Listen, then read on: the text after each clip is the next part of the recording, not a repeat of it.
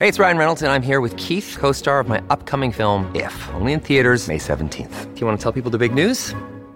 All right, I'll do it. Sign up now and you'll get unlimited for $15 a month in six months of Paramount Plus Essential Plan on us. Mintmobile.com slash switch. Upfront payment of $45 equivalent to $15 per month. Unlimited over 40 gigabytes per month. Face lower speeds. Videos at 480p. Active Mint customers by 531.24 get six months of Paramount Plus Essential Plan. Auto renews after six months. Offer ends May 31st, 2024. Separate Paramount Plus registration required. Terms and conditions apply if rated PG. Bienvenido y bienvenida al episodio número 194 de Peor Caso. En este episodio conmemoramos el Día Internacional de la Mujer, eh, hablando varios temas entretenidos, educativos y perturbadores. Vamos a hablar sobre el incendio en la fábrica Triangle Shirt Waste, eh, la vacuna contra el virus de papiloma humano y el derecho a voto. Eh, y tal vez otras cosas más. Hablándote desde los lugares más femeninos de Alabama, soy Armando Loyola, tu anfitrión del único podcast que entretiene, educa y perturba al mismo tiempo. Junto a mí esta semana está Christopher Kovacevic, Duct. Cristian Rusinque Yo. y María C. Restrepo. Abajo el patriarcado. Abajo el patriarcado. Bajo los papás. Armando del futuro aquí. ¿Se acuerdan que hace tiempo hicimos un concurso para diseñar eh, un logotipo una imagen para una polera? Bueno, finalmente está seleccionado y en este episodio lo revelamos. Ahora, este episodio lo grabamos originalmente en vivo y está disponible en youtube.com slash peor caso si es que quieren ver el diseño ganador. Así que espero que disfruten este episodio. Bueno, el 8 de marzo se celebra el Día de la Mujer, ¿cierto? Se conmemora. Cuando yo estaba chiquita, demasiado cuando todos estábamos chiquitos, eh, en el Día de la Mujer, pues le damos flores y dulces a otras mujeres y a la mamá. Pero a medida que pasa el tiempo, el tinte de esta, entre comillas, festividad ha cambiado a una oportunidad que tenemos las mujeres para manifestarnos. Algunos, porque eso incluye mujeres y hombres, creen que son innecesarias las manifestaciones. Pero hoy les vamos a contar historias de mujeres desconocidas, pero que hicieron historia, solo para que nos acordemos de ellas cada 8 de marzo. Solamente, Ese día. solamente ese día después Todos nos los olvidamos. días. Pero para que cada 8 de marzo nos acordemos de mujeres Ah, sí. que hicieron historia. Y yo les voy a empezar contando acerca de las sufragistas en Latinoamérica. Que si no saben, pues como que el movimiento sufragista, eh, que todos conocen, como que todos recuerdan, es de las inglesas, como en Europa, ¿cierto? Porque las encarcelaron, hicieron muchas cosas con ellas, pero pues obviamente eso pasó en todas partes del mundo y de hecho en Ecuador fue el primer país en permitir que las mujeres votaran en las comisiones nacionales, pues, Wow. eh, pues como en ¿Cuál todas país? partes ¿Cuál in- fue? Ecuador. Ecuador. Ah, Ecuador fue el primero. Antes que muchos, antes que Estados Unidos, antes que México, antes que muchos lugares. Entonces les voy a contar sobre, primero sobre Matilde Hidalgo, que nació en Ecuador, ella fue la precursora, en 1889 y murió en 1974. Ella fue poetisa, médica y, y activista femeni- feminista. ¿Cómo se llamaba el Eh, grupo? Matilde Las Hidalgo. sufragistas. Y los ¿Qué es eso? sufragistas. Las Sufragiar. sufragistas son las mujeres que lucharon por conseguir que las mujeres se les No, diera. no, no, sí, se pero ¿qué es con- sufragiar? Sufragiar es votar. Sufragiar es votar. Vot- Tu voto votar en las comisiones nacionales como para presidente, eso. Eso. Es que puede haber gente que no sepa qué es. Ah, Ah, ok, es para sí, los demás, no era para ti. Perdón. Claro, Sí, para que todas es para votar como el derecho, porque las mujeres antes no éramos sujetos de derechos, o sea, no éramos consideradas ni siquiera humanas, personas. Entonces no se nos permitía votar porque no teníamos inteligencia para hacerlo. Y estas mujeres lucharon para que, eh, para que cambiara esto, ¿cierto? Eh, bueno, en, esta señora, Matilde Hidalgo, fue la primera mujer en votar en unos comicios, pues como en unos comicios nacionales para presidente. Eh, ella fue una estudiante modelo y en su casa se vivía un ambiente liberal. Cuando nació, todavía las mujeres no podían ir ni siquiera a estudiar. O sea, éramos gallinas prácticamente. Y su hermano solicitó al cura rector del colegio que le diera permiso de estudiar, entonces ella se convirtió en la primera mujer bachiller de Ecuador. O sea, fue la primera que terminó el bachillerato. Luego trató de inscribirse a la universidad y obviamente en la universidad le dijeron, no señora, usted está loca, usted es una gallina. Una gallina. Y luego se fue entonces para otra ciudad donde la dejaron estudiar y se graduó como médica en 1921 en la Universidad Central de Ecuador. Es como este dibujo animado del. Lo siento, María, que me acordé de este dibujo animado que era un pollo gigante. Y como que decía, pero si es un pollo. Y él como que él miraba así como. no, Ah, sí, ¿de dónde será eso? De los. Animaniacs. Sí, de los Animaniacs. de los animaniacs. pero no están viendo que es, que es un. Y nadie veía Sí. que era un pollo, parece. No, entonces le decían, pero oye, pero que. De hecho era muy chistoso porque uno- siempre había uno que decía, oye, pero si no están viendo que es un gallo, un pollo, no sé. Y como que la gente lo miraba así y le decía, oye, qué mal educado, no le puedes, ¿cómo le dices eso? Si le es tan buena onda, no sé. Era muy divertido. y era así. Bueno, y que. No, ok. Kikiribú, así tal cual. Kikiribú. Sí. Wow, la Era muy memoria. Lo siento. Ya es que me acordé de eso porque es como que hubiese llegado un pollo así como. Pero sí, prácticamente era como no las mujeres, no las mujeres, no, o sea, son básicamente animales, vacas para procrear y dar leche. Bueno, en todo caso, mientras era presidente de José Luis Tamayo, ella decidió que quería votar en las elecciones y se fue a inscribir, pero le dijeron, no señora, usted está en las drogas, devuélvase, usted es Kikiribú, Kikiribá. Entonces ella fue con la constitución en la mano y les dijo, oiga, pero aquí dice que es que no, o sea, aquí no dice que tiene que ser una mujer, que no, que género, o sea, que tiene que ser una persona de un género, solamente dice que tiene que ser una persona libre, estudiada, no sé qué. Y pues hizo un alboroto. Entonces logró que en 1924 el Consejo de Estado resolviera por unanimidad que las mujeres tenían el derecho de elegir y ser elegidas. O sea, las mujeres también podían pos- postularse a ser elegidas. Y así se convirtió Ecuador en el primer país de América, de América, o sea, de todo América, Wow. en permitir el sufragio femenino sin condiciones. Y luego tenemos a Paulina Luisi, que fue la uruguaya, este fue el segundo país en conseguir, pues, en permitir que las mujeres votaran. Eh, Ella nació en Argentina en, el, en 1875 y murió en Uruguay en 1949. Ella también fue médica y activista y esta señora me pareció muy genial porque además luchó por los derechos sexuales de las mujeres, entonces porque se implementaran programas de educación sexual en los colegios, eh, era ginecobstetra y otra cosa, no me acuerdo. Y trabajó también contra la trata de blancas y explotación sexual, alegando que estas actividades representan comercio sobre el cuerpo de la mujer, que para nosotros es súper evidente ahora, Pero pero pues hace 100 años las mujeres éramos una, de verdad, vacas y gallinas, o sea, estamos para poner huevos, procrear, tener terneritos, dar leche, ya, o sea, no se esperaba que una mujer tuviera ni siquiera capacidad mental para hacer Pero nada. qué locura que Mm. como que miraran a las mujeres y que estaban tratando de votar y la gente como que, ¿cómo así? ¿Cómo vas a votar si no tienes un pipi? Es que nosotros votamos es con el pene, entonces si no lo tienes, Claro, entonces cuando, se, Porque hay cuando que, iban a hay que votar tomar el lápiz. la verga co- tintica, en tinta. Dejan la marca. así como le, le un tante tinto en el dedo pasar Saca esto y lo pones ahí. ¡Ay, no! Ay, Dios.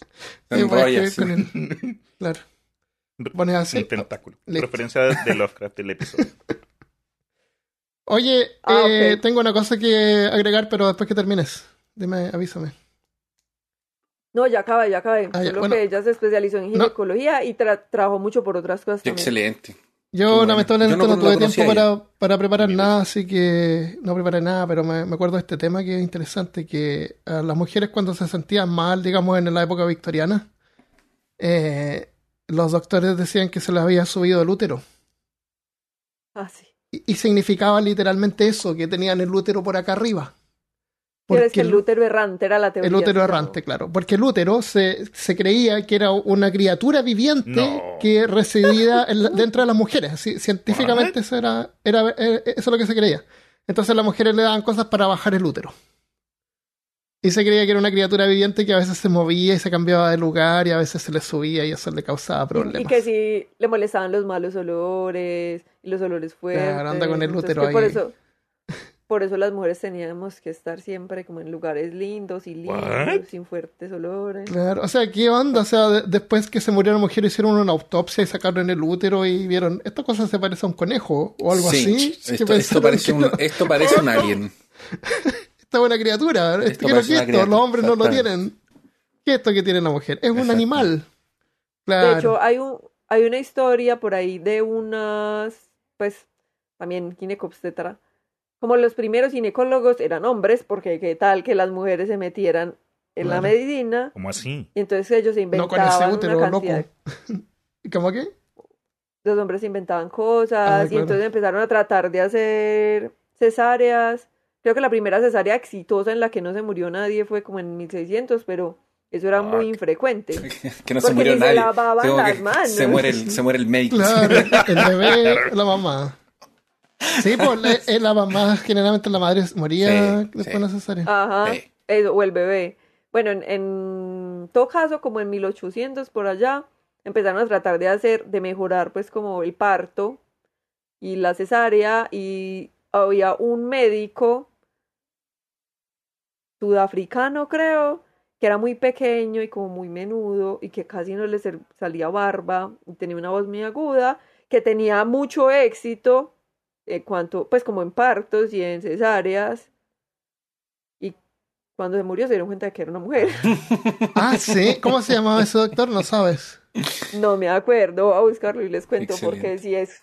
Christopher, cuéntanos, ¿por qué celebramos el 8 de marzo? Yo no sé, tú nos tienes que contar a nosotros por qué. Lo que yo puedo hacer es contar un evento.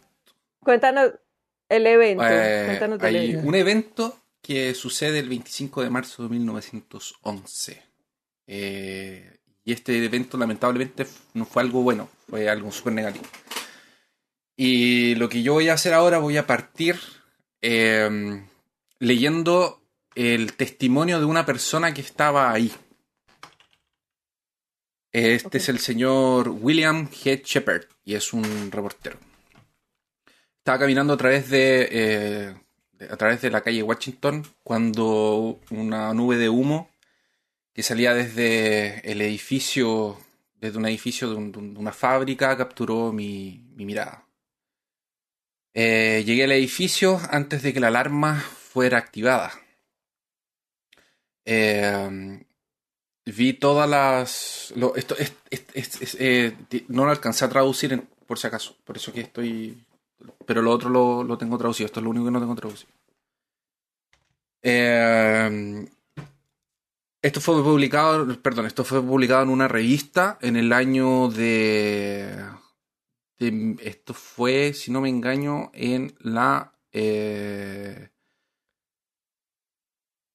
fue un, reportero que estaba ahí que lo publicó en el 27 de marzo, dos días después de lo que había pasado, que fue justo lo que el, que el tipo realmente estaba en la calle como, como dijo al principio. Eh, ese día aprendí un nuevo sonido, un sonido más horrible que una descripción o que una, o que- o que una imagen. Eh, fue el sonido de la velocidad y de un cuerpo que golpeaba la acera de forma como instantánea. Fuck. Lo, lo describe como thud death, el ruido que, que, que escucha. Thud es como un es como caer, es como algo de velocidad, una cosa así. Y death, eh, exactamente. Y death es muerte. Entonces como que él escuchaba así como zumbido muerte. Como que ese era el sonido que, que él produjo en su cabeza. Eh, los llamaba así porque el sonido que hacía eh, las personas que se caían cada vez al instante en el que chocaban contra, eh, contra el suelo eh, en una altura que era aproximadamente de 8 de más de 8 pies. Eh, perdón, De ocho 80, pisos. 80, 80 pies, 80 pies. El primero, el primero de, de ellos realmente me, me, me choqueó. Miré hacia arriba y vi desde las ventanas eh, niñas gritando. Las llamas eh, desde el piso de abajo estaban golpeando sus caras.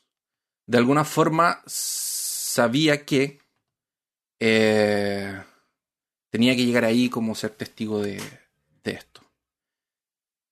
Incluso cuando vi a una chica caer, eh, agitando sus brazos y tratando de mantener su cuerpo eh, con la cabeza hacia arriba, hasta el último instante en el que golpeaba la acera, o la el acera, acera es verdad también en, en español, ¿verdad? Ya. Sí, funciona. En el que golpeaba la acera, eh, estaba tratando de mantenerse en equilibrio. Eh, después del zumbido viene un silencio y un- una, una pila de ropa y de extremidades quebradas y giradas, como twisted, son como, Yeah, como Chuecas. chuecas. Yo sé exactamente cómo suena eso. Como cuando agarras un apio y lo rompes. O agarras una sandía y lo rompes. Oh, ¿Cómo hacen los efectos de las películas? sí. Sí. Sí, pues. Así suena. Eh, llegué al lugar del fuego, del incendio, y una nube de humo estaba ah, rodeando el edificio. Miré al séptimo piso y había una criatura viviente en cada una de las ventanas. Cuatro, en cada, cada ventana habían cuatro cabezas de chicas gritando hacia afuera y agitando los brazos. Llamen a los bomberos, gritaban. Eh, eh, traigan una escalera. Habían otras que estaban llorando. Eh, estaban todas vivas y enteras. Y el sonido eh, se transmitía a través de toda la, de toda la cuadra. Eh, no pude evitar pensar qué era lo que iba a suceder. Eh, gritamos porque empezó a, a reunir. este- Esto es un evento grande que pasa en Nueva York y se reúne mucha gente alrededor del, del- del edificio, que se está tomando, que se está prendiendo en, en llamas. Oye, Chris, ¿sabemos el nombre de la persona que está contando este evento? Sí, se llama mm, eh, William G. Shepard. Ok, gracias. Es un reportero y lo publica el 27 de marzo, dos días después del. en el Milwaukee Journal. Eh, tu, tu, tu, ya. Eh, bueno, les gritaban que no se tiraran. Y. eh, ah, ya. Así que les gritaron que los bomberos estaban llegando, que por favor no, no saltaran, que se quedaran ahí. Una de las chicas eh, se montó o escaló en uno de los marcos de la. de. De una ventana. Y esto pasa porque, claro, adentro se está llenando de humo y la gente necesita salir a respirar. El humo es demasiado denso. Y la, y la fábrica se quemó, pero como papel viejo. Porque estaba, bueno, como les voy a contar, en una, en una fábrica de, de- de- de textil. Em, bueno. Entonces una de las chicas sale como al marco de la. de la. eh, de la ventana. Eh, y las que están atrás de, de ella tratan como de detenerla. Como que la tratan de, de- de tirar para adentro de nuevo. Y se cae. Eh, Se suelta. No noté, dice, eh, qué era lo que pasaba eh, con, con las chicas que estaban arriba, porque las llamas como que empezaron a subir y a consumirlas a ellas también. Eh, miré para arriba y otra chica estaba escalando hacia la, hacia la, hacia la ventana y habían otras que se estaban como juntando, acumulando atrás de ella. Eh, también se cayó y la vi caer. Y de nuevo ese maldito sonido. Dos ventanas arriba, dos ventanas de distancia, dos chicas trataban de escalar hacia afuera, nuevamente para tratar de estar en la ventana, mientras luchaban entre ellas mismas y como que trataban de amontonarse eh, para tomar aire. Atrás de ellas se veían muchas cabezas que estaban gritando.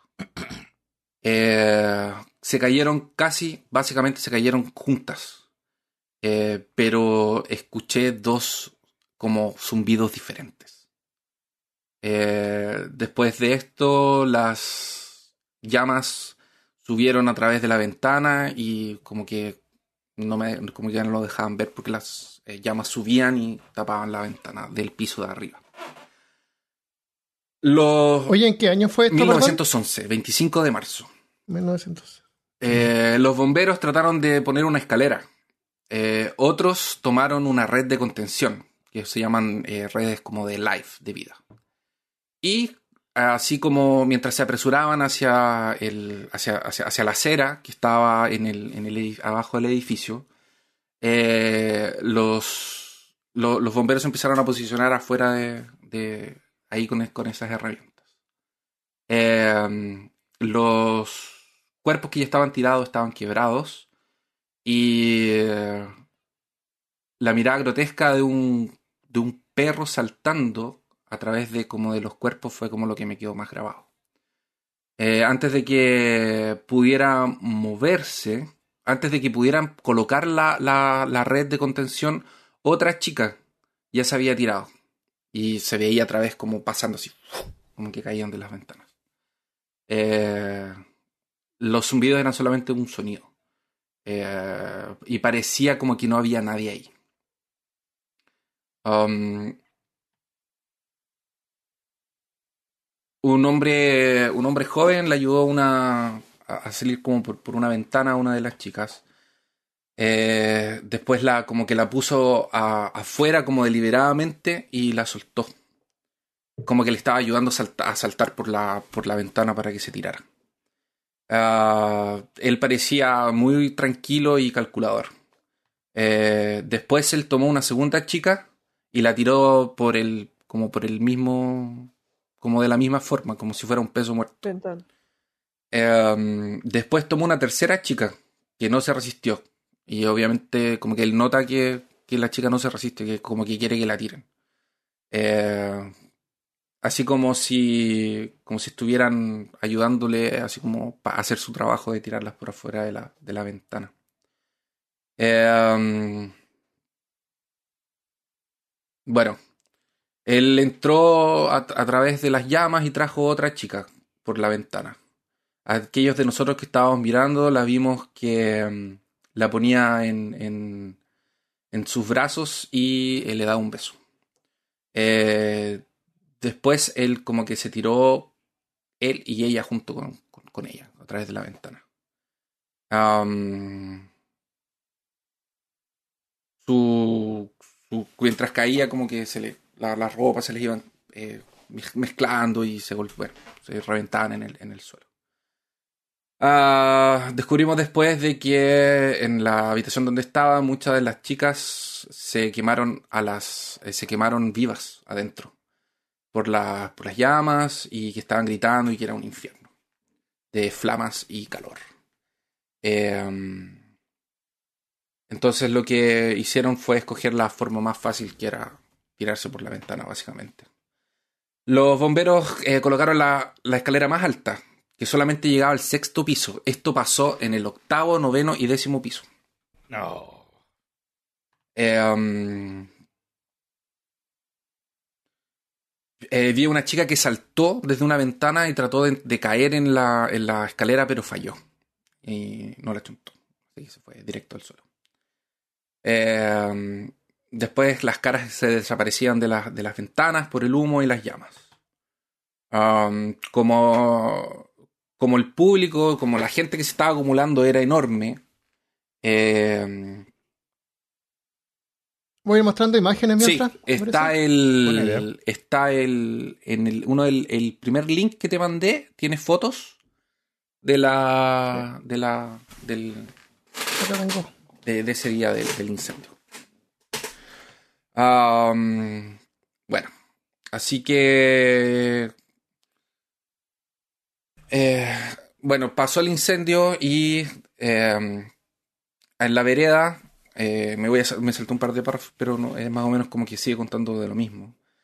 Eh, en la vereda está lleno de, de cuerpos quebrados. Un hombre de la policía después le está poniendo tags, le está marcando los, los cuerpos con números. Eh, y alcancé a ver de que, de que la chica que, a la que le ponía el último tag era la 54.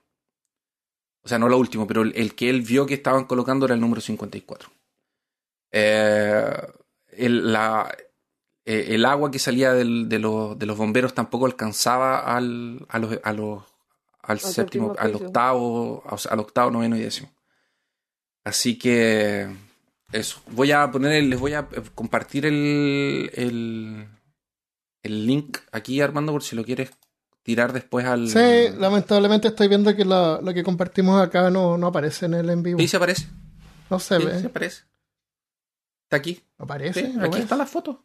Porque en yo no YouTube. veo. Ah, sí se ve.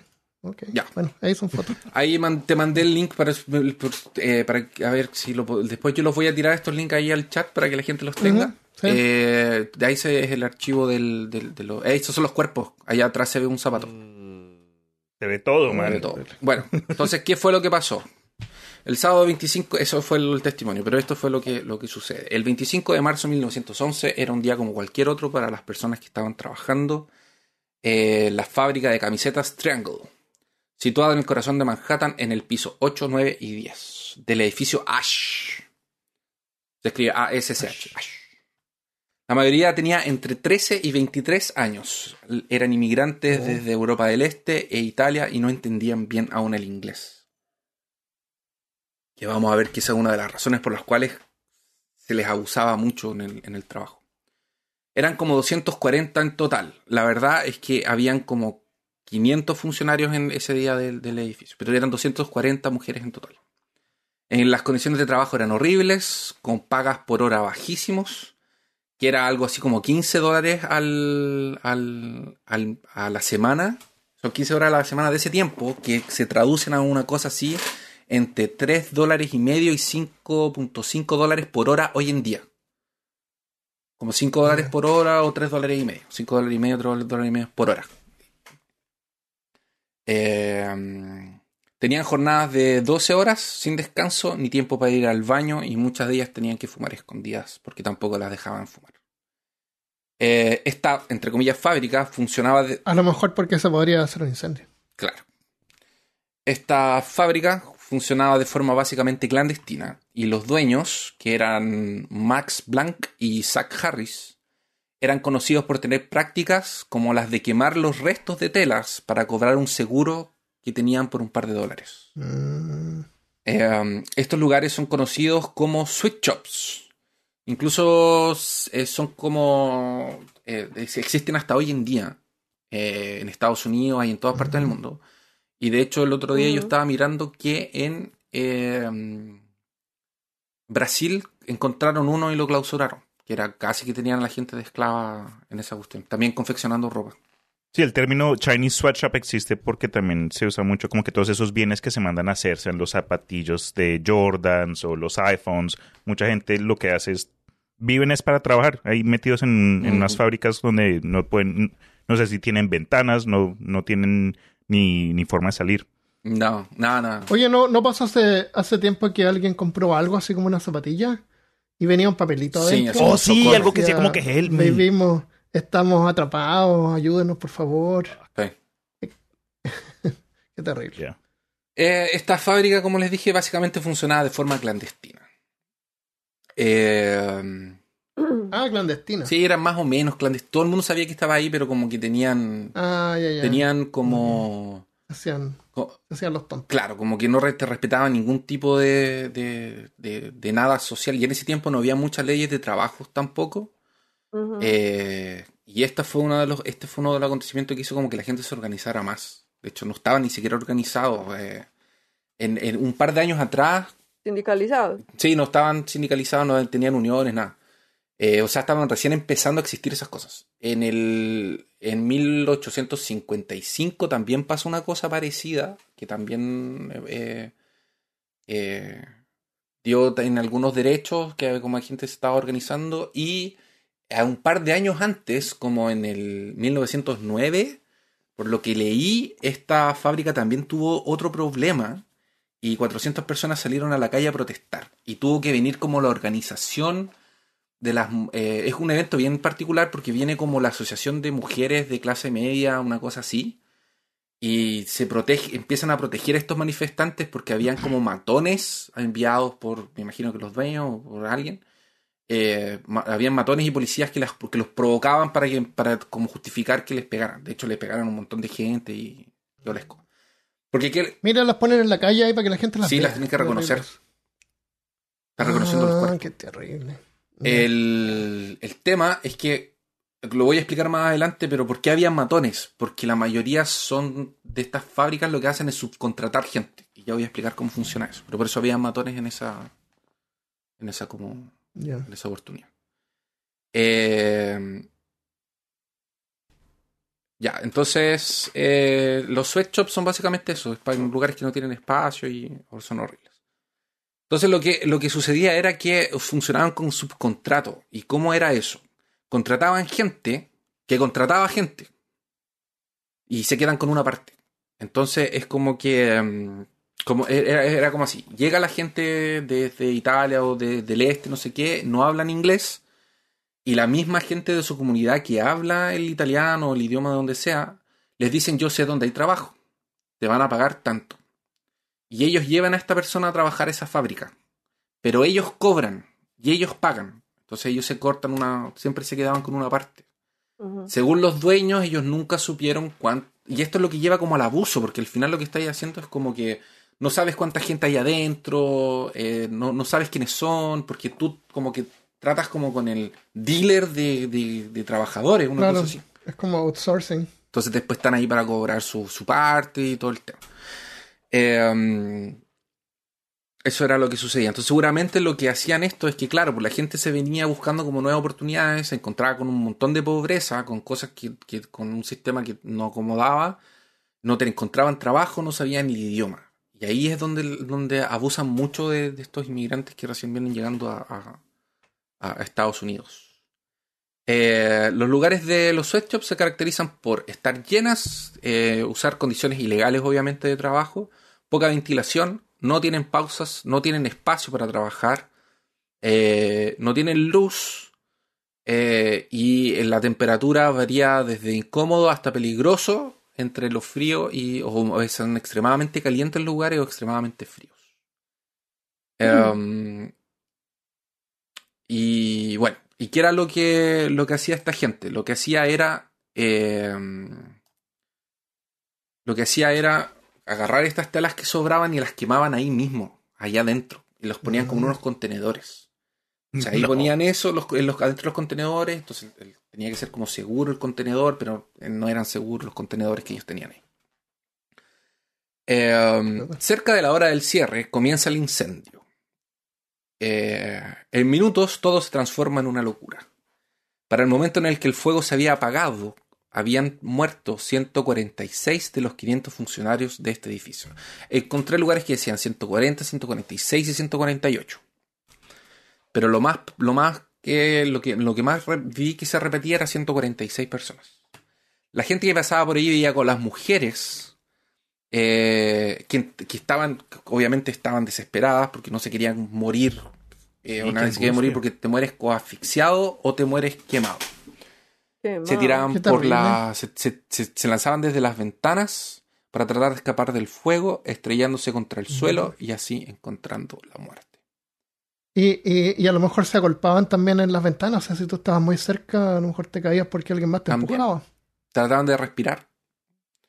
Eh, el- Según entiendo, el eh, incendio comenzó, ¿vas a decir eso? Puedes decirlo, puedes decirlo. ¿Por qué empezó? Empezó porque las máquinas de coser eran viejas, pues, o sea, de época, entonces tenían que estar aceitadas y ellas chorreaban aceite y por ese, esas quemas que hacían, entonces en una se prendió una chispa, prendió un hilo de aceite y todo estaba lleno de cosas. Re, Inflamables. re ultra Inflamables. inflamables. Ajá, entonces ahí empezó y ya no hubo como devolverse. Pero era muy difícil pararlo, porque según entiendo, como que no había ni Nada. extintores, o sea, Eso no existía. no tenían extintores y encima los, eh, no sé cómo decir esta palabra en español, castizo para todos, eran muy miserables, digamos. Los dueños de la fábrica, como ya Christopher Los nos ha gran dicho muchas veces, unos gran hijueputas. Entonces las, las salidas de emergencia, podemos ponerle un pito a eso, listo. Las salidas de emergencia las bloqueaban que para que no les robaran. Entonces no, o sea, no podían ni siquiera acceder a las escaleras para bajar corriendo porque pa- ellos les habían encerrado para que no se robaran cosas. Oh, qué terrible. Eh, bueno, eh, la gente. Oye, espérate, espérate, espérate, déjame decir una cosa. Eh, Matías dice, es como una matanza que hubo en una escuela en Santa María, en el norte de Chile, ahí nacieron las leyes del trabajo en Chile. Y lamentablemente pasan cosas así, porque después de esto hubieran leyes, ¿no es cierto? Claro. Sí, Claro. se empezaron a organizar mejor. Sí, ahí sí Y- las tomaron en serio. Las uniones se las "Oh, tomaban. Sí. Pero igual. Y Victoria, Igual la fiscalización, estamos hablando de hace como 100 años atrás, entonces como que la fiscalización era horrible. Mira, ya les voy a contar cómo fue el, el- el- el- el tema del juicio, porque después hay un juicio y ya, ya, bueno, en fin. ya, ya. Bueno, Victoria dice que acaba de entrar al live y pregunta si, es, que, si esa es Malca. No es No, Malca. yo no soy María. Malca. María. Malca tiene acento como Cristian. ¿Y qué acento es ese? ¿Ah, sí? Rolo. Ah, yo sí decía. Tiene acento rolo. Rolo. ¿Qué es eso? Sí. De la Rolo es la gente de Bogotá. De Bogotá. Ah. ¿Y Cristian qué acento tiene? ¿Qué rolo te están diciendo? De Bogotá, Rolo. Ah, Rolo Rolo, y. Malca. Yo tengo acento paisa porque soy de Medellín. Pues de ¿Tú? Manizales. ¿Paisa? Ah, No. Hasta hablo inglés paisa. Paisa, pa- paisa, paisa es como del, del campo, así, del bosque. No, paisa es otra región. Los rolos son los de la capital. Paisa es como donde yo vivo. donde ahora, los paisanos. en Antioquia, Caldas. Exacto. De pronto de ahí salió, no sé. Ya. Bueno, la gente miraba, como les conté en el testimonio, la gente miraba espantada desde afuera. Nadie podía hacer nada, las escaleras no llegaban, las redes no aguantaban. Eso fue lo otro que pasó. Las redes de seguridad, las redes como salvavidas, la gente pasaba directo, las rompía. Mm. Esa es una foto de la Ah. escalera de emergencia. Oh. Colapsó con el fuego Exacto. también. O No, estaba así a lo mejor de antes. está capaz que ¿quién haya estado así. No colapsó con el fuego, lo que... Ya te voy a contar lo que pasó. El impacto, bueno, eh, las, las redes no aguantaban el impacto de la gente que se lanzaba al aire y el agua no llegaba hasta arriba tampoco. Y bueno, las escaleras de emergencia... y- y por las fotos que hemos visto, las ventanitas eran bien chicas. Aguante. Porque no tienen derecho a luz. El agua chocaba, chocaba con el, claro, puede haber chocado con el- la muralla y no entrar adentro. Eh, um, las escaleras de emergencia no aguantaron el peso de la gente y se doblaron cuando la estampida de gente entró en pánico y trató de bajar por ahí. Además, que según lo que yo leí, las escaleras de emergencia no daban a ningún lugar. Eran casi como de mentira. Falso. Eh, um, Yo te El incendio demostró una cosa obvia, que las reglamentaciones sobre seguridad eran horribles. Los trabajadores del piso 9 trataron de abrir las puertas que dan hacia Washington, que yo que ya quiero mostrar el edificio como es adentro para explicarles qué fue lo que pasó. Eh, hacia el Washington Place, pero estas estaban trancadas. Eh, solo tenían cómo apagar el fuego con potes de agua porque el edificio no tenía rociadores. O sea, los, los tipos que eran dueños de la, de la fábrica también como que supuestamente tenían todo bajo... Pero era mentira, no tenían nada construido bien. Y aseguraron hasta el final que ellos tenían como la, la fábrica que daba mejores condiciones. No sé, son, son asquerosos los tipos. Como haber sido las otras. Claro. Eh, ahora, ¿por qué estaba la puerta cerrada? Porque esa, esa, esa era una costumbre que tenían ellos, de que los dueños cerraran las puertas con llave durante la época de.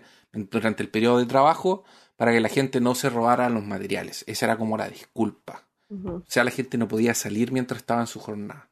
Entonces, cuando ellos salían, ni siquiera salían por las puertas grandes, salían como por una puerta de al lado. Salían como por un corredor donde los revisaban. A ver si se estaban robando algo. Era como que podían salir como de a uno nomás. Estas son fotos que estoy mostrando de Bing. Así que no quiero mostrar fotos de cuerpos, pero de repente salen. Eh, según. eh, bueno.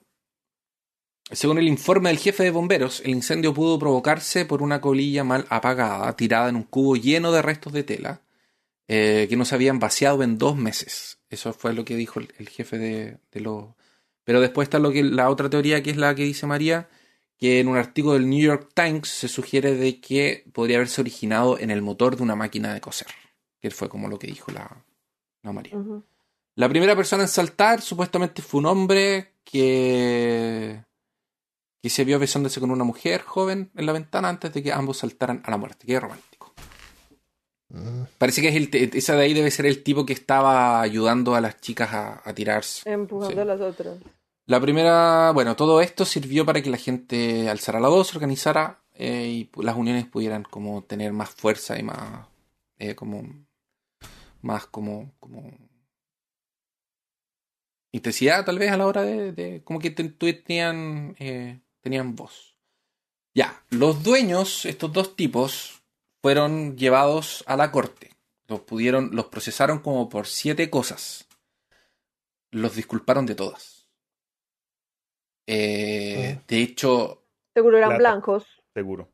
de obvio. hecho, el, el- estaba viendo que el, el- fueron como dos años de, de procesos, porque esto se resolvió en 1913, y lo único que tuvieron que hacer fue em, pagar 75 dólares por gente, por persona muerta. Eh, que probablemente era indemnización para la familia. Em, después de, un tiempo, después de un par de años, volvieron a demandar a uno de ellos y lo multaron por 20 dólares eh, porque se probó que él había sido el que había dejado la, la llave, la puerta con llave, que era el que, no, el, el que el que Cerrado. se probó eso, que él no, él no lo había. Y lo multaron por 20 dólares y el juez se disculpó con él por lo que estaba haciendo. Eh, y el jurado también, el jurado los declaró inocentes de todos los cargos. Onda, porque los habían cargado por homicidio, un montón de cosas y nada, cero. No les pasó Mm. absolutamente nada. La Esa gente suena fábrica, como que le pagaron. La fábrica funcionó hasta el 18, hasta 1918. Y Wow. hasta eso, hasta el fin, hasta el cierre de la fábrica, los tipos seguían diciendo que eran como que respetaban todo y no sé qué. Oye, Chris. ¿y de las chicas o de la gente que saltaron, hubieron sobrevivientes No. a alguien? Muestra, muestra el ¿Nadie? gato, po. Se murió todo, se murieron todos. Ah, nadie sobrevivió. Na- nadie sobrevivió de los que saltaron, De los que pero saltaron. sí hay gente que, Ah, claro. Ah, sobrevivió que- al- al que fuego. sobrevivió al fuego. Sí, no, sí eran cuatro, eran como 400, 500 que habían allá adentro y se murieron como 150. Ah, horrible, horrible, ¿no? Yo, no, horrible. sabría, yo no sabría qué hacer. Eh, o saltas y ah, te ah. rompes las piernas o sobrevives. No, Es que te no, empujan de no, atrás, no, te rompen las piernas, te, te, te- incluso aunque caigas en pie, te, te, te- te detonas entero, todo. te Te mueres. Eh, Armando, mira, podéis ab- abrir lo que dice el Triangle Fire 3D Model. Es, es el Ah, segundo sí. link, por favor, que les quiero mostrar cómo era adentro de la sala. ¿La por imagen? Sí, la pura imagen. Dame un segundito. Que este, esto es un. Son, bueno, la gente que, que nos está escuchando en el podcast, eh, vamos a poner los links para que los tengan en el post del, del capítulo. Chévere. Incluso en- en- creo que en Spotify también los puede poner el, el Armando para que la gente lo pueda entender también. ¿Este? Ese de ahí también. Entonces, ese era uno de los pisos de, de las acomodaciones. Como pueden ver, estaba pero llenísimo. No había espacio para nada. Mm. Las escaleras que son el número 4 y el número 5 Mm. donde estaba la red de, de vida. El número 2 eran las, las, la- las de emergencia que, Escaleras de que, emergencia. se, que no llegaban a ningún lado. Y la puerta con llave. Te digo al tiro cuál es. La 1. La, es la 1. La puerta que daba a la salida fue la que estaba. que, que es, que, que es la, la- la- la puerta que daba a la escalera. A la escalera principal del edificio. Esa de ahí estaba cerrada. Eh, y la, la número 2 es la que colapsó. Um, eh, no había. eh, No, no estaban las. las- no tenían suficiente presión para, para llegar hasta arriba. Ah, sí, y en el, en el 8, si lo ven, es donde había. eh, como decía la María, donde había aceite que se prendió. Que se prendió fuego. Mm. Eh, no habían rociadores de. De. de, de, de agua en los De techos. agua, sí. es- Ah, en el ahí por donde está el extintores. 11 hay un hay un barril con aceite. Porque claro, eh, En las máquinas necesitaban seguramente sí, aceite todo, el tiempo. pero tenían el barril ahí. Ah, y también está mm, está lleno de cajas en todos lados con ropa y, y en fin. Estas son máquinas, María dijo que eran eléctricas. No, son mecánicas, ¿Son, me- son mecánicas. o eléctricas? A vapor. son mecánicas. El... máquina. Ah, y lo otro es que el edificio tampoco tenía la, ter- la, la escalera de emergencia en el 13, ahí pueden ver. Era una escalera de emergencia que debería existir y no estaba, porque es una segunda escalera de emergencia. Mm, Así que eso fue horrible. quería mencionar es que aunque yo no necesariamente investigué mucho al respecto, sí supe del tema y me di Mm. cuenta que la gente, este grupo de señoras que no fue sino hasta que ocurrió este incendio, después el gobierno sí comenzó a tomar eh, las cosas en serio para tratar de implementar cambios de seguridad entre varias cosas, pero que ellas estaban luchando era para uno, la reducción de la jornada de trabajo para las mujeres, dos, la eh, que termine el trabajo infantil y tres, eh, pues mejores salarios. Y, y como dijo el Chris, de todas estas gente, que- de todas estas personas que murieron, eran de, de qué edad, de 13 a 20 y pico de años. No, No, súper sí, jóvenes. Qué triste. Pero justo, por eso es que por eso es que desarrollamos poco, ¿no? No, no es hasta una tragedia como que dicen, ok, entonces de ahora en adelante Sí. no traer pistolas al, a la guardería de niños infantiles por si Eso debe ser en otros países. No acá. No, Eh, allá no, allá hay que armar a los profesores, hay que darles ah, un arma. y se le- Ya, el otro ya, día, no sé sí. si supieron, a uno se le quedó la pistola en el baño y le encontró un niño.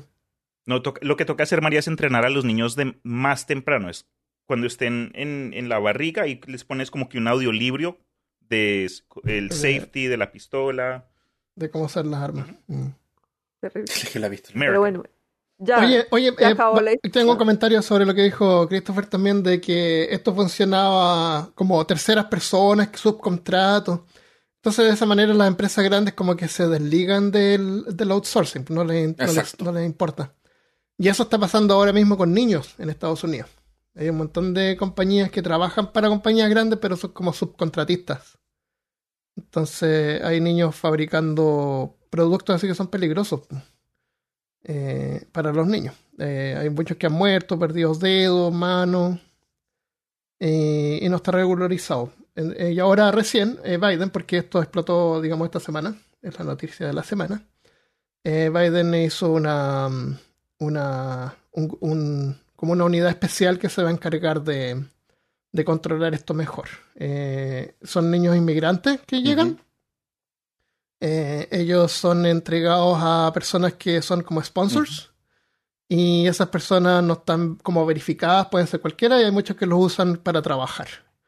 Y después esos niños tienen derecho a poder llamar a una como un hotline, así como un teléfono donde los pueden asistir, pero ese teléfono nunca responde.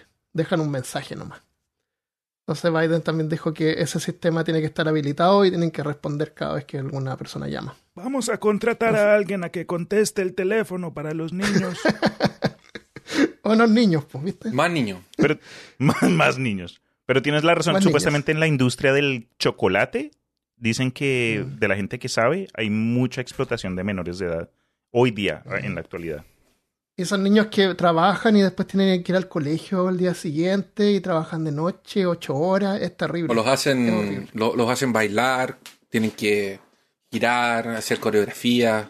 Hay un documental sobre eso. de- se llama, Ah, como en, en Corea del se Sur. llama Charlie y la fábrica de chocolates. Ahí hay niños. Casi te tomo en serio. Yo con esa cara de angelito, el man está tratando de decir un Ah, buen yo pensé que estaba hablando del K-pop, que también son como unos semi-esclavos. Eso sí es otro tema. Voy a por café bien rápido que estamos ahí entre no, las- co- no como en, no como en Corea del Norte, que eso no existe. Eso no existe, en Corea del Norte no se da. Bueno, no terminé mi, No. mi, mi historia. K-pop no. Es terrible. Sabéis que leí tanto documento, tanto como vi fotos y lo encontré. Oye, de- yo no me imagino. Yo no me, imagínate la desesperación de la gente.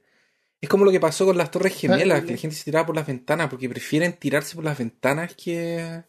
Y morirse morir, del golpe que quemado. Por lo menos la En Santiago hubo una, un incendio también en una torre grande, era más alto que este edificio y, y hay videos que se ve la gente tirándose, cayendo.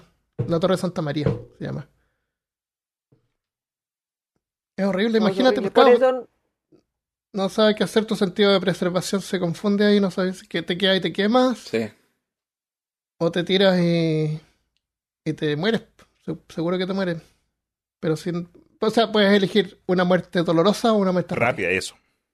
sí, Y rápida, además, además pues, vuelas por unos segundos. O sea, igual, genial. la sensación. Genial, así como que miras todo. así. Igual, Sientes Por que- esa razón, no hay que celebrar. Díganos gracias por lograr que nos mejoraran las condiciones laborales. Ah, sí, eh, claro. No es por criticar, pero Ay, ay. eso de que de regalarle una cosita o, o decirle felicitaciones a una mujer, no creo que es adecuado. No se trata de eso. Yo no sabía, ¿saben? Es, eh, este No. episodio me ayudó como que a informarme en, en ese sentido porque incluso cuando pasó el Día de la Mujer, le mandé el mensaje a mi pareja que no está acá, a mi mamá, a mi hermana, etcétera. Pero analizando como que la gente que sabe de- del tema, me concienticé en ese sentido. Y, y me imagino que seguro hay alguien que se ofiende o que, ¿cómo te atreves a decirme gracias por ser mujer? ¿Sabes? Como que se la lleva al otro extremo. Pero incluso que uno Ah. no se considere... eh, Ra-. No, no, no. Incluso si tú eres una persona que no, no, no, no piense en, meno- en de que las mujeres son, no sé, no merecen esta clase de, de, de atención y, y mejorar en, en los temas de trabajo, uno puede seguir aprendiendo. Porque yo no sabía. Oye, acá no se celebra cero, nada, no sabía yo. No, no, no tenía ninguna. Nada. Cero, cero, cero. Así que súper triste también. Porque acá igual Pues sí, también. aquí hacen muchas marchas. Eh, pues obviamente no falta que le vendan a unos dulces y cosas. Igual yo soy radical hasta cierto punto, pero a mí la gente me dijo feliz día a la mujer y yo, ah, thank you, and the fight. Eso. Sí, pues porque en últimas no todo el mundo tiene que saber, ¿cierto? ya, concuerdo. Pues como Cristian, que se enteró recién de qué pasaba. Sí, y no es de celebrar, sino de conmemorar. Es el punto que estaba tratando de decir. De eso fue lo que aprendí. Muy bien, muy Muy bien. De la tarea. Bueno, ahora yo les voy a hablar de Nubia Muñoz Calero, que ustedes nadie la conoce. No. Seguro que no. Esta señora nació en Cali, Colombia, en 1940. Es una científica colombiana. Estudió medicina y se especializó en epidemiolo- epidemiología del cáncer y estudió también virología. Ah, perdón. sí. Ella, ella trabajó 30 años en la Agencia Internacional de Investigación sobre el Cáncer, estudiando las causas del cáncer de cuello uterino, específicamente. Eh, ella sospechaba, sospechó siempre que esto era como que su causa era, era por transmisión sexual. Entonces en 1980 empezó a investigar con su equipo la idea que vinculaba al virus, al virus del papiloma humano con el cáncer de cuello uterino. Entonces hicieron, o sea, se unieron como con muchos países, hicieron un estudio muy, muy, muy, muy, muy, muy grande y lograron comprobar que el virus del papiloma humano es el principal causante del, tip- del cáncer de cuello uterino, especialmente las variedades 16 y 18 del BPH, que son, o sea, del virus del papiloma hay como más o menos 100 variantes, pero las que son que dan cáncer siempre son la 16 y la 18.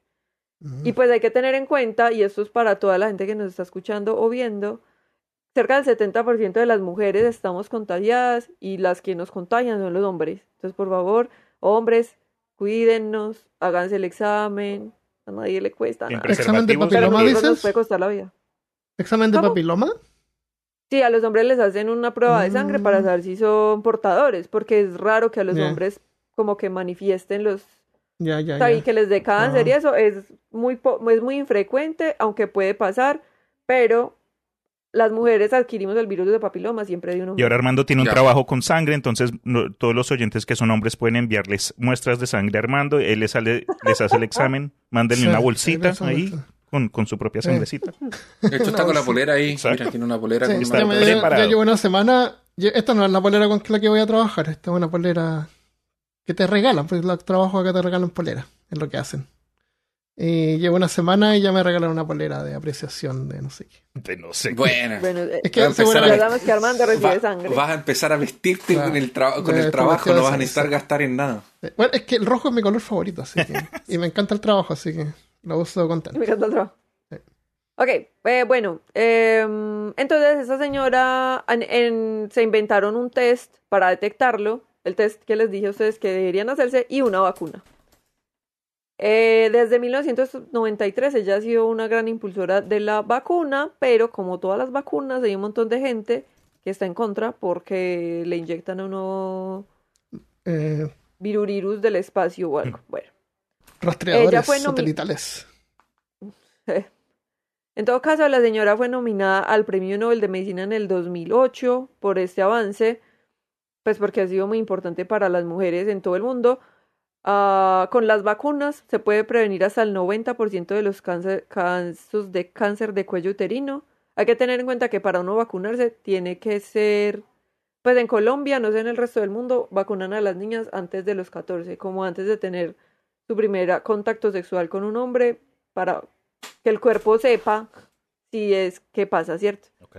Em, previene el 80% de los casos de cáncer de ano, el 60% de los casos de cáncer vaginal, el 40% de los casos de cáncer de vulva y algunos casos de cáncer de boca y garganta. De eso no Eh, quiero buscar en Google Imágenes. Es, eh, No, Bueno. no. Ella comenzó esta lucha por, e investigación porque en los países pobres, 9 de cada 10 mujeres que contraen cáncer mueren. Mm. Aun cuando en este momento existen tratamientos efectivos y tratamientos para eh, prevenir y todo, solamente los países desarrollados tienen como unas, como, ¿cómo se dice eso? Como procedimientos pues efectivos para que las mujeres no se mueran de cáncer, ¿cierto?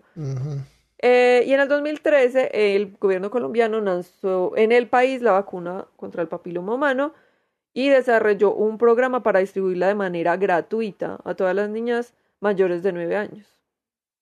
Según comenta Nubia, eh, ella estaba muy contenta, pues porque obviamente ella es colombiana, quería que las mujeres en Colombia, que pues Colombia es un país pobre, ¿cierto?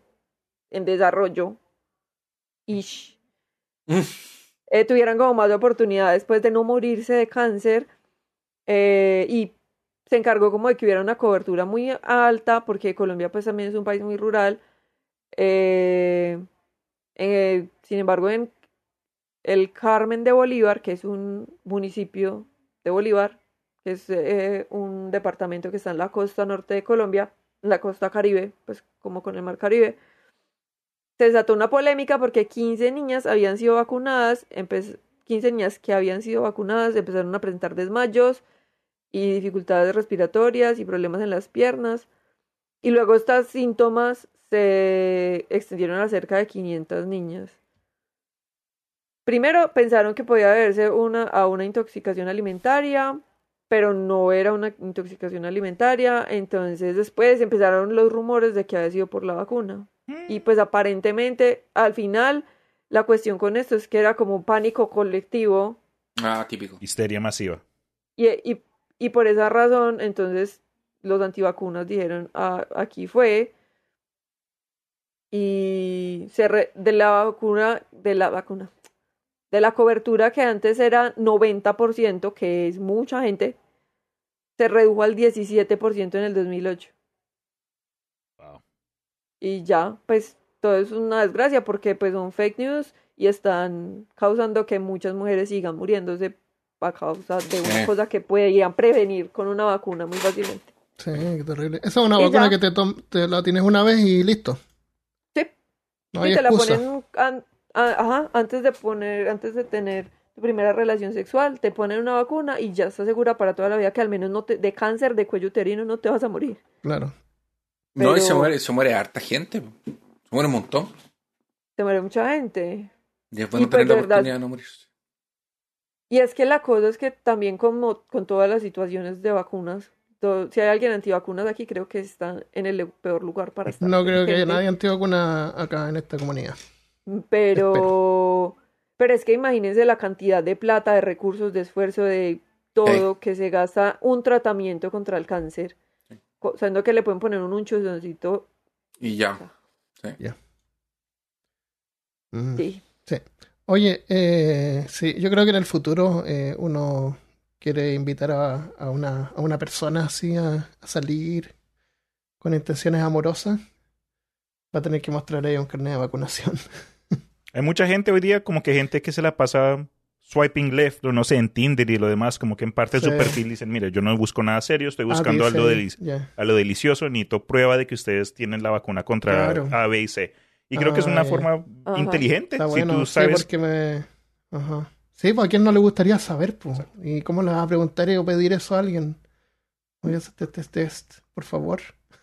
No, pues sí, si uno está en una Normalicen el como pedir seria, los documentos de vacunas. Es lo que creo que sería el mensaje también sí. acá. Y, y tiene que estar más o menos al día, pues no puede ser el que se Eh, tomó cuando tenía 18. exámenes periódicamente. Eso.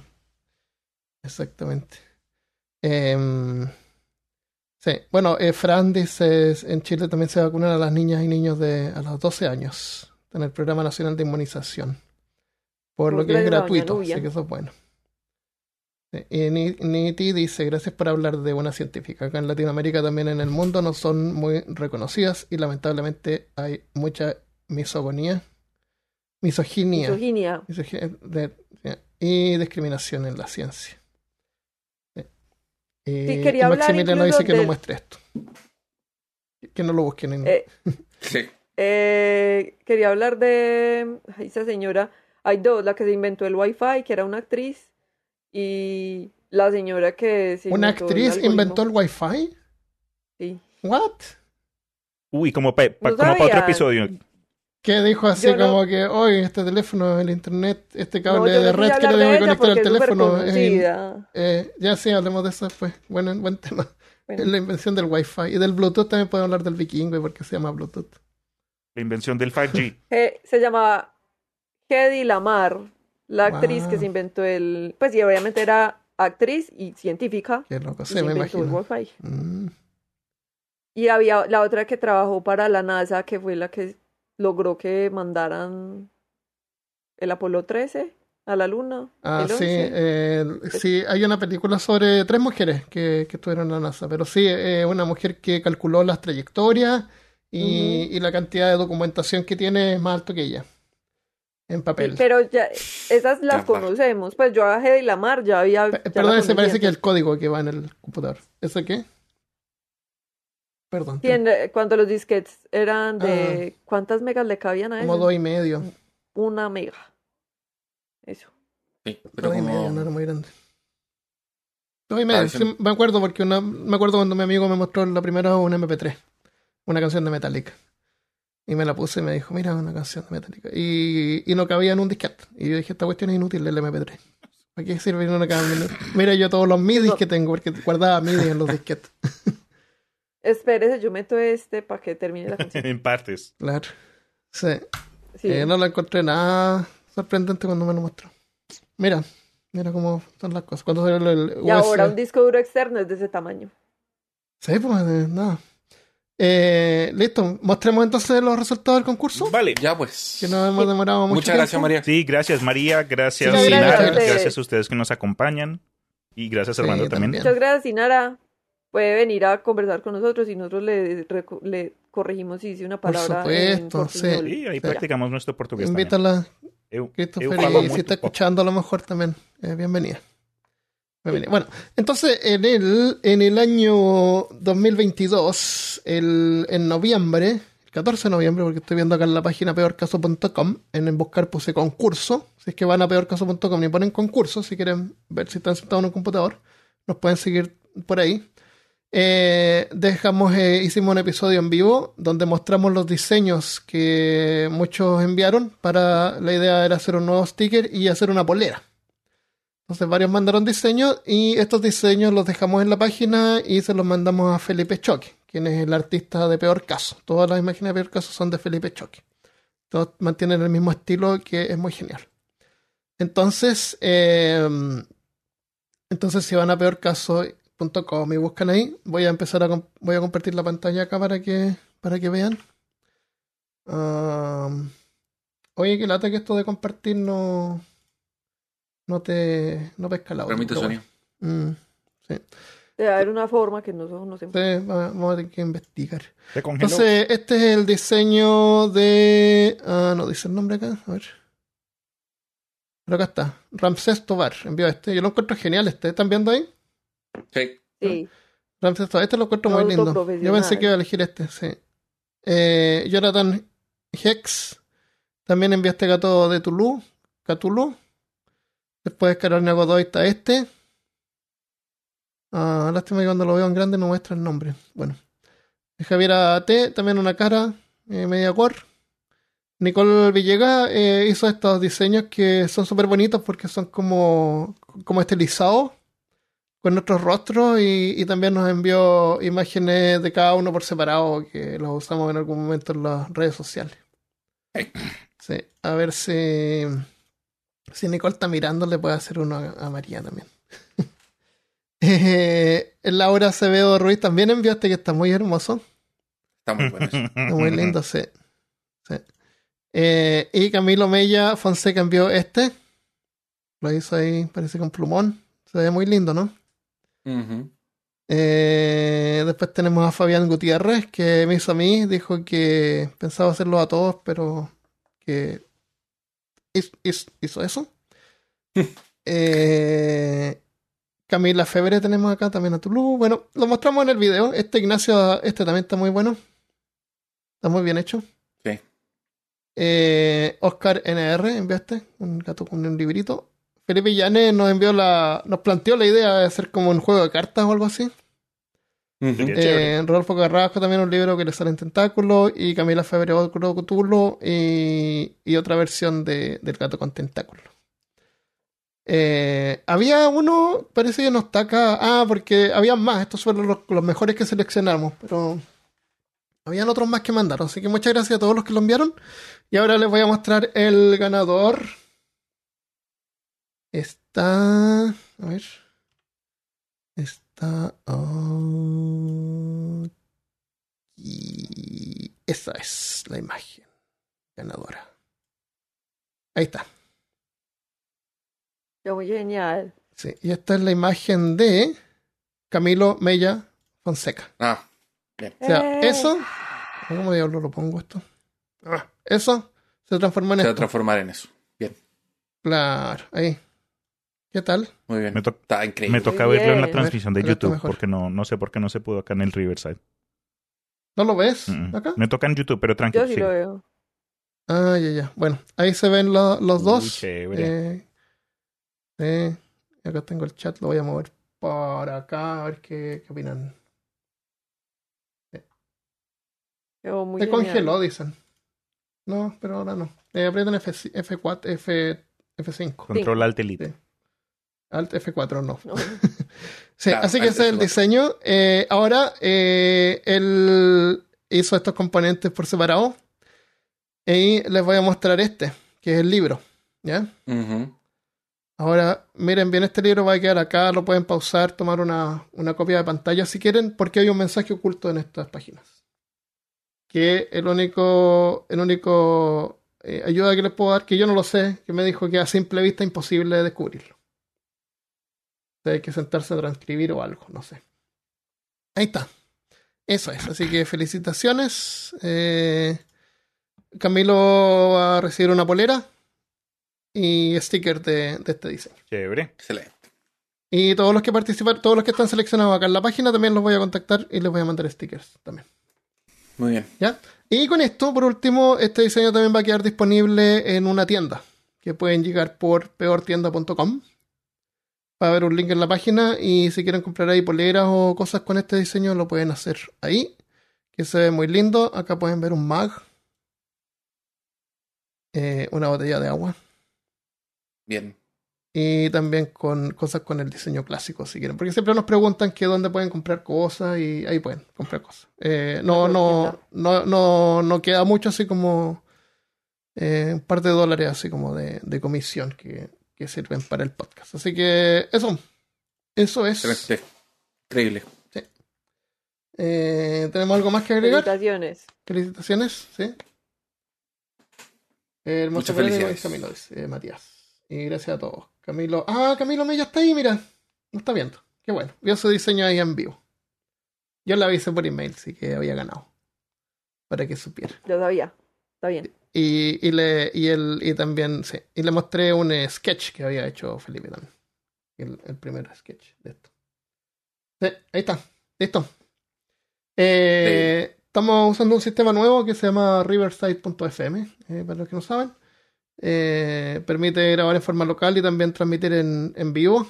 Eh, así que no, primera vez que usamos esto, no sé cómo voy a recibir los archivos, si los voy a recibir o no. Si no, puedo sacar todo del, de YouTube y publicarlo YouTube. mañana Pero les cuento en caso que me atrase o tenga problemas, el episodio aparecería el martes.